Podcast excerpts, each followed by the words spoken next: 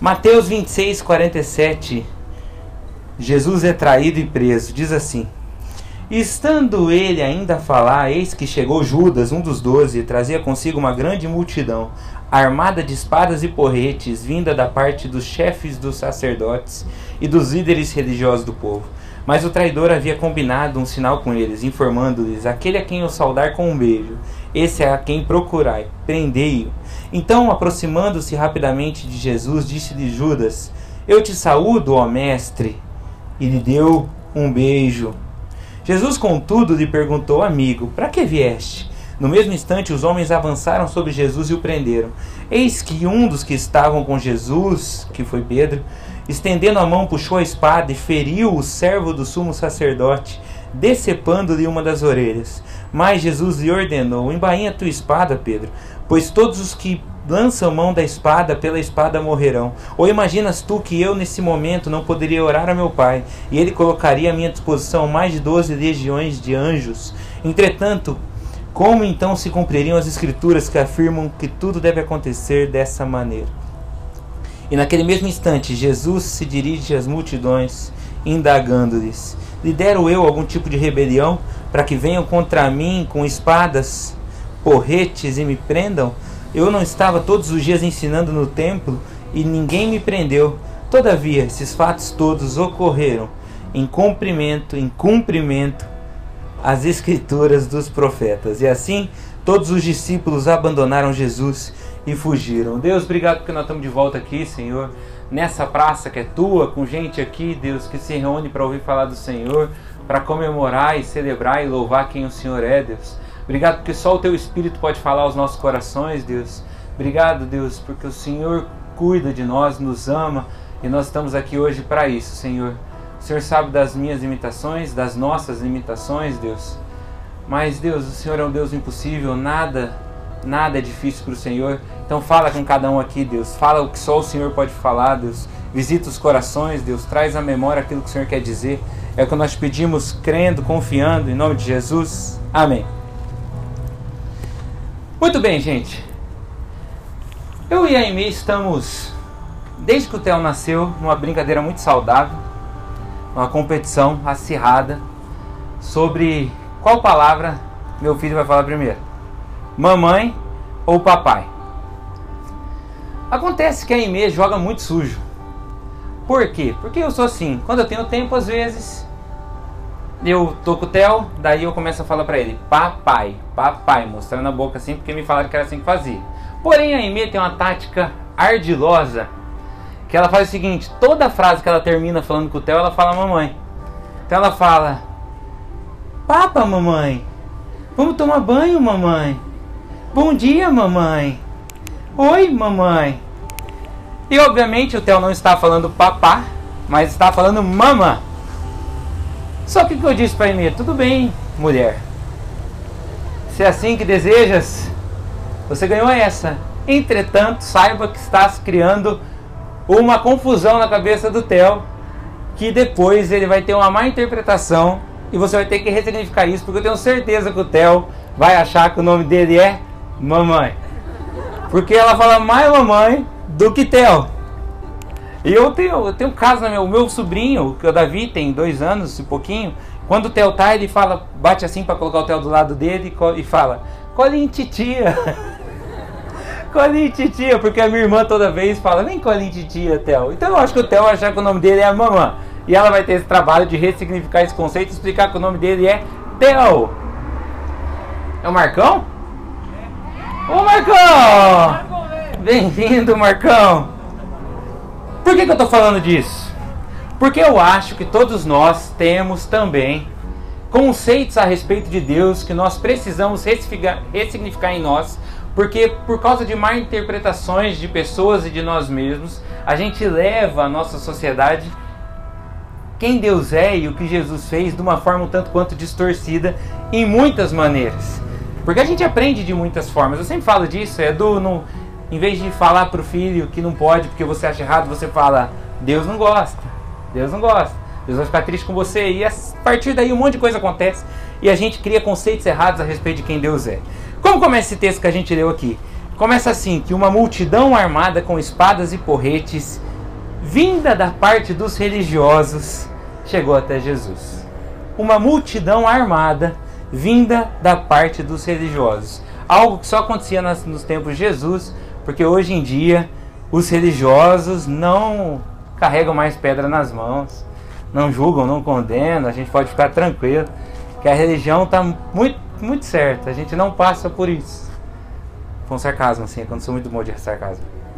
Aí me fala que eu não falo sarcástico. Por que, que isso acontece? Porque para começar a gente precisa ter uma ressignificação de qual foi esse plano de Deus e do que, que rolou. Porque como que começa tudo? Começa com o fato de que eu e você erramos. O que a Bíblia chama de pecadores, erramos os, o alvo, nós todos erramos. Salmo 19 diz assim: quem pode discernir os próprios erros? Nós vamos estar tá velhinho e não vamos estar tá descobrindo coisa que a gente faz errado ainda. O Gui vai falar: Nossa, amor, não acredita, a vida inteira é verdade, te tratei assim. Porque nós somos assim. É, muitas vezes parece que é mais forte do que nós. Com o nosso orgulho. Às vezes você erra com quem você ama. Com quem você mais ama, você erra mais. Fala alto, grita, é grosso, é orgulhoso, não consegue pedir perdão. É assim que nós somos. Não admitimos e vai crescendo um negócio dentro de nós. Nós fomos, e eu vejo casais se cutucando. Nós fomos, eu e a Aimee, meus pais, para o Mato Grosso, Canarana, 19 horas de viagem de carro. Irmão, depois da décima primeira, eu não aguentava mais falar com meu pai. Porque meu pai é muito parecido comigo, de verdade. E nós dois somos bonzinhos, mas eu percebi que teve uma hora que meu pai veio e freou em cima do quebra-mola. E eu não aguentei. Falei, ô pai, de novo? É o quadragésimo quebra-mola que você chega em cima. Meu pai falou, isso é copiloto, pra quê? Eu falei, pra ver o GPS. Ele falou, então vendo o GPS. Eu falei, vou ver quebra-mola no GPS? E eu fiquei tão indignado, falei, como meu pai não admitiu que estava errado nessa situação aqui?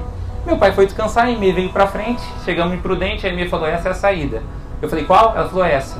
Eu falei, me avisa. Ela falou, era essa. Eu falei, nossa, mas por que você não avisa contundentemente? Ela falou, a culpa é minha. Eu falei, é, da próxima vez avisa, conta. Beleza, gente. Passou um quilômetro, ela falou, é essa.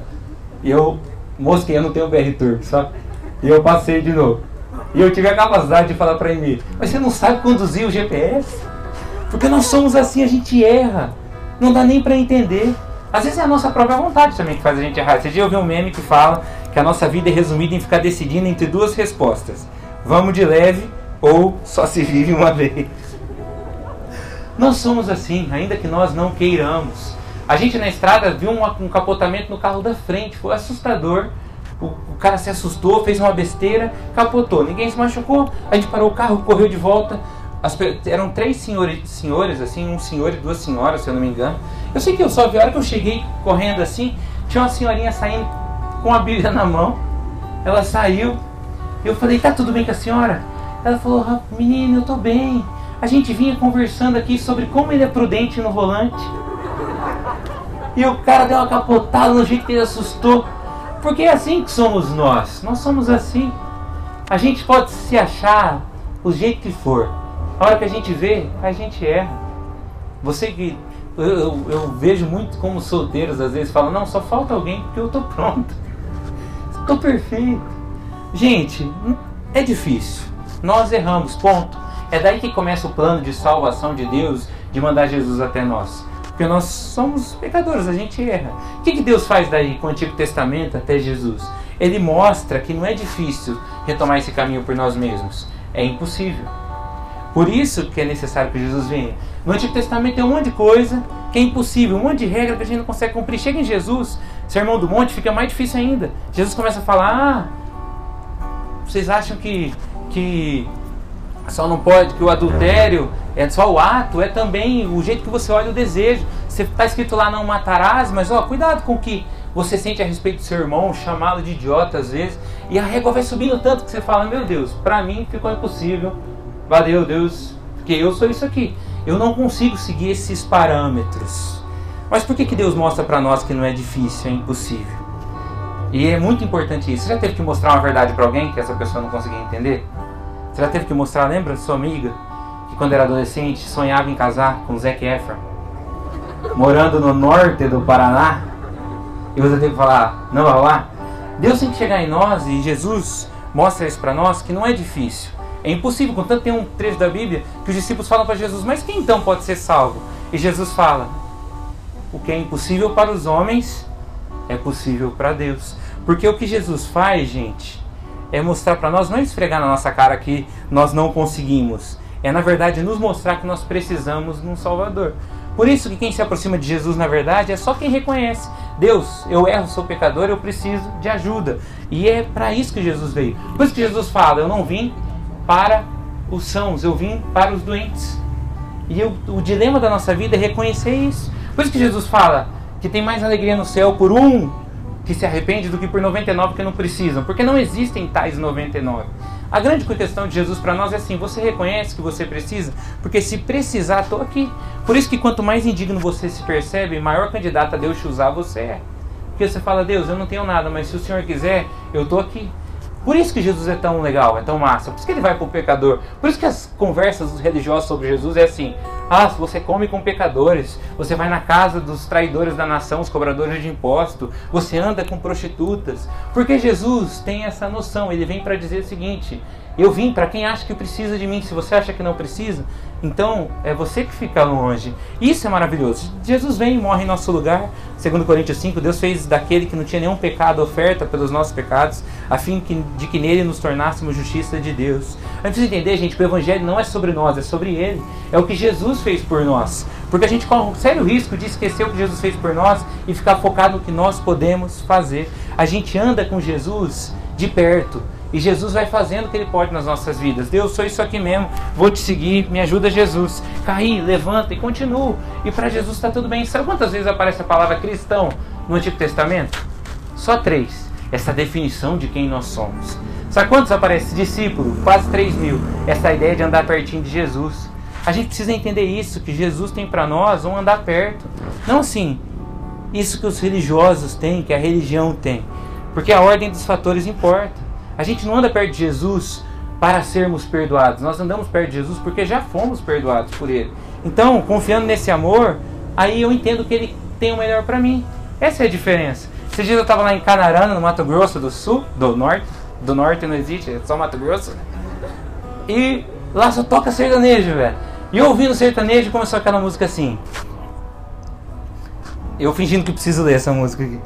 Aí eu vou sofrer, sofrendo eu vou chorar chorando eu vou beber, bebendo eu vou ligar, ela não vai atender. Que jeito louco é esse de querer? Que poesia! E eu entendi, na verdade, que jeito louco é esse de viver. E eu fiquei pensando, o que Deus faz com a gente muitas vezes é só isso, é mostrar para nós assim, que jeito louco é esse de viver? Para que viver dessa forma, sendo que eu tenho caminhos melhores? Isso é o maravilhoso de Jesus. Ele sabe que não é fácil, a Bíblia fala isso.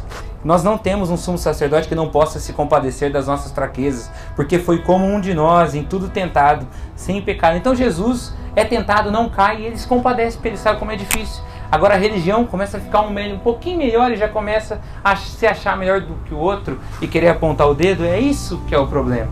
Porque a verdade é que apesar de Jesus, ser, evangelho ser sobre Jesus, a religião, a religiosidade não é obcecada por Jesus. A religião é obcecada por uma outra palavra: pecado. E é por isso que é tão triste para nós, é tão difícil hoje para muitos de nós entender o Evangelho. Porque os religiosos ficavam o tempo todo achando pecado nos outros. Eles ficavam tentando achar pecados em Jesus. E eles acabavam pecando eles mesmos, porque tudo que eles faziam é julgar. Porque quando a gente está cheio de religião, o que, que a gente faz? Categoriza pecado. Porque o teu pecado que você conhece em segredo não é tão grave assim. Mas o pecado dos outros que você consegue não fazer, esse aí, meu Deus do céu. Menina, você não sabe o que fulana fez. Velho, você não sabe o que o cara está fazendo. Como se o pecado dele fosse qualquer, de qualquer maneira diferente do nosso. Porque a verdade é, gente, que quem está aqui em cima, na maioria das vezes, não é que não peca, é que esconde. E daí essa pessoa não é mais santa por isso, ela é hipócrita. Quando a gente foca em nós, a gente vira egoísta, chato, obcecado por performance. Porque a verdade é que mesmo que a gente melhore, é Jesus quem faz. Deixa eu dar um exemplo aqui. Imagina um, um menino novo, 18 anos, sai da escola e o pai, que é dono de uma grande empresa, direto coloca ele de diretor na empresa. Ele entra na empresa, tem uma salona para ele, ele fecha a porta, toma um café, manda a secretária entrar. A hora que ele sai, ele sai arrogante. Ele fala: Eu sou diretor dessa empresa aqui.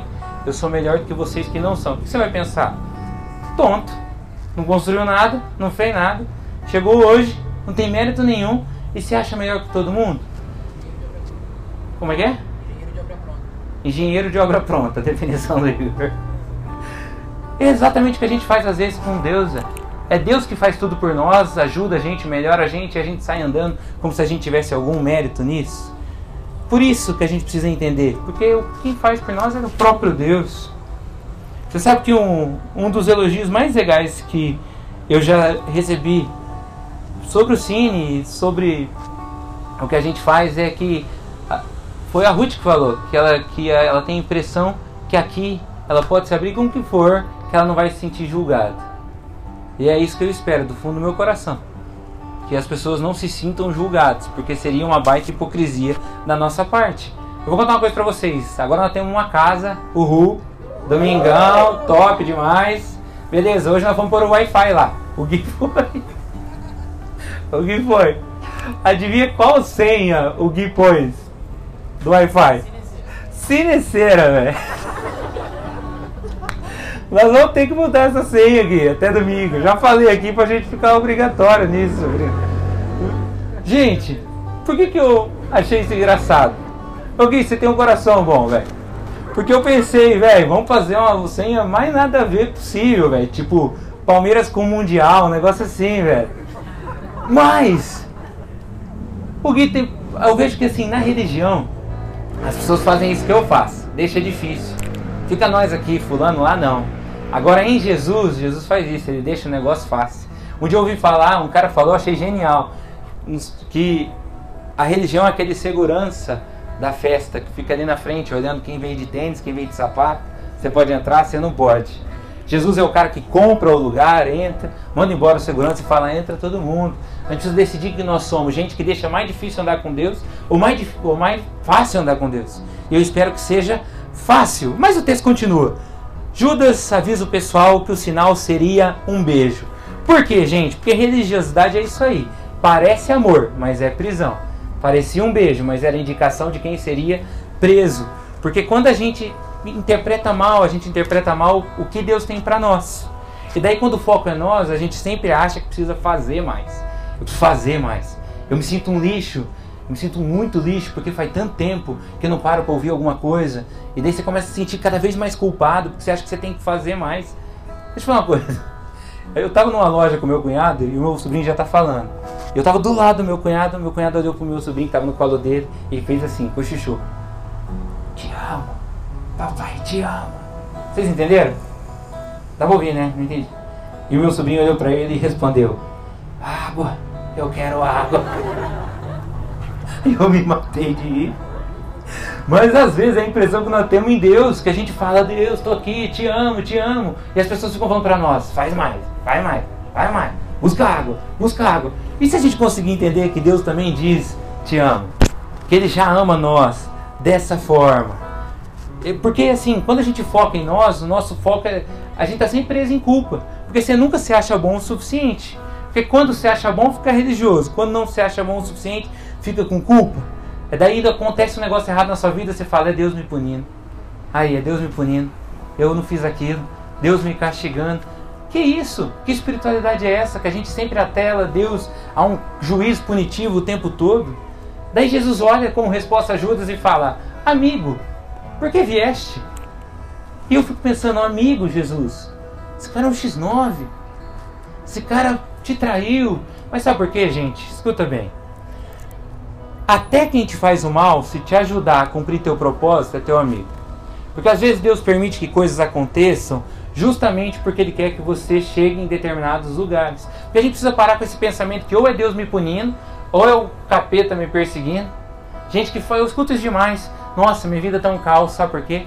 Porque o diabo sabe dos planos maravilhosos que Deus tem para minha vida e por isso ele está me passando uma rasteira. Pode ser, gente. Só que não me parece que o diabo seja tão inteligente assim, a ponto de saber todos os planos que Deus tem na sua vida. Afinal de contas, ele entra em Judas, Judas entrega Jesus, Jesus salva a humanidade. Depois o povo se revolta contra os cristãos lá no começo de Atos, querendo matar os cristãos, só que o plano bom do diabo. Eles fogem, espalham o evangelho pelo mundo. A gente precisa parar de dar esse crédito todo. E se a gente perceber que talvez seja o próprio Deus? Sabe por quê? Porque Jesus disse assim: que o ramo que dá fruto, o Pai poda para que dê mais fruto ainda. E se as dificuldades na sua vida forem só Deus te ajudando a crescer, sair da sua zona de conforto, para que você dê mais fruto ainda? E se for Deus te ensinando algumas lições? A gente precisa entender esse Deus que faz as coisas porque nos ama. Daí o texto continua, Pedro saca a espada, dá na, na orelha de alguém, que alguém, do servo do sumo sacerdote. Provavelmente o único cara que não tinha uma espada e um porrete ali era o, era o, o ajudante do sacerdote, era o coroinha da época. Ele deu justamente no que não podia se defender, porque é isso que a gente faz às vezes no impulso. Machuca quem não pode se defender. Jesus fala, Pedro, não é assim. Quem vive pela espada morre pela espada, a gente não vai entrar nesse jogo. E daí, último ponto. Os discípulos fogem. E aqui eu queria que você prestasse muita atenção. Porque os discípulos fogem, abandonam Jesus, mas é esses caras, é com esses caras que o evangelho avança. Com esses que traíram Jesus. Por quê? Se você não for embora não lembrar de nada, lembra disso. O teu erro não te define. Deus já sabia e mesmo assim te chamou. Porque essa má interpretação do que Deus sente em relação a você te destrói. De achar que Deus por alguma razão não te ama mais. O Deus que manda o próprio filho para morrer em teu lugar, o que você pode fazer para que ele se sinta chateado com você? Para que ele vire as costas para você? Esse sentimento de que Deus está de mal de você, isso sim é um crime. E a gente precisa mudar isso. Isaías 43, 1. Não tema, pois eu o resgatei. Eu o chamei pelo nome, você é meu.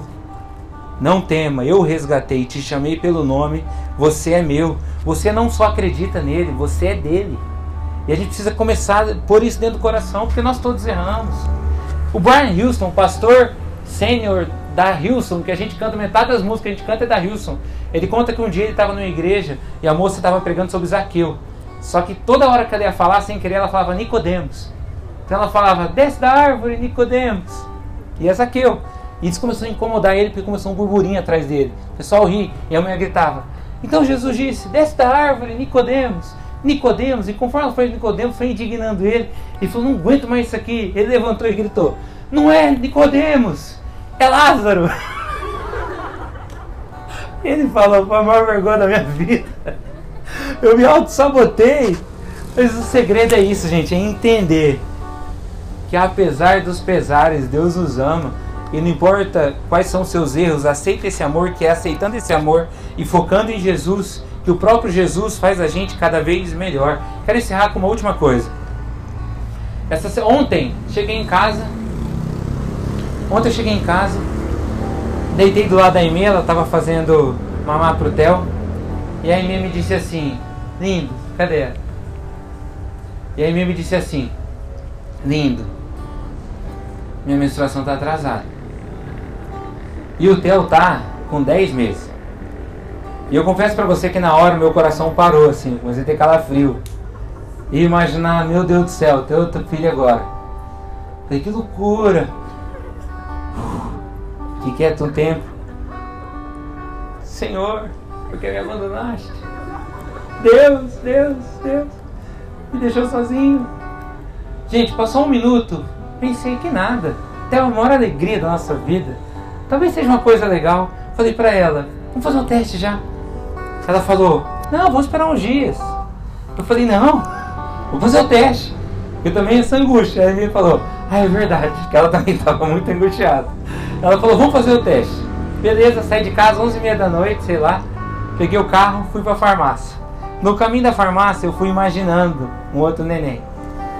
Imaginei chegando a menininha, que eu tanto quero. Que da outra vez fiquei falando que era menina, profeta de Araque. Imaginei dois nenezinhos no colo dela no meu. Imaginei eu segurando o bracinho do Theo, Theo tentando fazer carinho.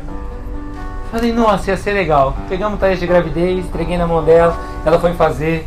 Eu falei, me dá aí, eu que quero ver. Fiquei dentro do banheiro, ela saiu, ela falou, por quê? Eu falei, não, só uma experiência diferente. A verdade é que eu já estava preparando o celular, que eu queria filmar a reação dela. Eu já estava convicto que eu seria pai de novo, apesar de não ser planejado. Falei, nossa. A hora que eu vi, apareceu no teste. Não grave. Mas me deu uma tristeza. E eu fiquei pensando, como pode? Porque há 10 minutos atrás eu estava pedindo a Deus que não tivesse. Mas só de eu sonhar um pouquinho, eu já fiquei triste e não tá. Deixa eu falar uma coisa para vocês. Deus fez o que fez porque Ele sonhou com você. E sonhando com você já não tinha mais como voltar atrás. Porque quando Deus planejou a gente, planejou você, Ele já sonhou, Ele já se alegrou. Daí Ele sabia o que ia acontecer no futuro? Sabia. Putz, eles vão escolher um outro caminho. A liberdade deles vai ser para longe de nós. Jesus, você vai ter que ir, morrer por eles. Jesus, que também já sonhou, falou: tudo bem, eu quero ir, porque já os amo. Essa é a lógica bíblica. Então, esse Deus que te ama desse ponto, que a partir de um sonho, a Bíblia fala que ele preparou coisas para nós antes da fundação do mundo, porque lá ele já tinha tudo planejado, os teus dias contados. Esse amor não é condicional. Se tem uma coisa que a gente tem que sair daqui lembrando é isso: o amor de Deus por você não é condicional. Às vezes o amor das pessoas é condicional. Às vezes a gente vive experiências em meios religiosos onde parece ser condicional, porque te amavam não te amam mais. Mas o amor de Deus não é condicional e nunca vai ser. Não importa como você chegou aqui. Deus te ama e te ama mais do que você um dia vai poder explicar. Amém, gente? Baixa a cabeça aí pra gente orar. Deus, obrigado, Pai, por esse amor gigante que o Senhor tem por nós, Deus. Obrigado porque o Senhor sabe dos nossos erros e mesmo assim decide nos amar, Deus. O Senhor sabe da nossa religiosidade e mesmo assim decide nos amar, Deus. O Senhor sabe dos nossos impulsos e mesmo assim decide nos amar, Senhor. Por favor, Pai, tira a gente dessa situação onde um dia a gente se sente amado pelo Senhor, no outro dia a gente se sente distante, no outro dia a gente se sente longe pra caramba, no outro dia a gente se sente amado de novo, porque não está baseado em quem o Senhor diz que é e no que o Senhor já fez. É um sentimento baseado no quanto a gente merece ou não. E Pai, nunca mereceremos. Põe essa certeza no nosso coração que não é merecimento, Deus. É simplesmente o que o Senhor decidiu fazer. Nós estamos aqui para não é para falar do que a gente pode ser. Nós estamos aqui para falar do que o Senhor já fez por nós, Deus. E de quem o Senhor já disse que somos, Senhor. Tem gente aqui desanimada, tem gente aqui se sentindo distante, tem gente aqui se sentindo de tantas formas, Deus. Pai, faz o que só o Senhor pode fazer. Toma conta do nosso coração, Deus, e que cada vez mais pessoas consigam perceber esse teu amor incondicional, que inclusive é a razão que nos faz querermos ser melhores, Deus. Porque é um Deus que nos ama de tal maneira, sabe o que é melhor para nós, Deus, nos dá essa confiança. É o que nós pedimos, Senhor. Por favor, nos abençoa, nos ajuda. Obrigado por cada um que veio, Senhor, e no tempo certo me dá uma filhota. Em nome de Jesus. Amém. Amém. Glória a Deus.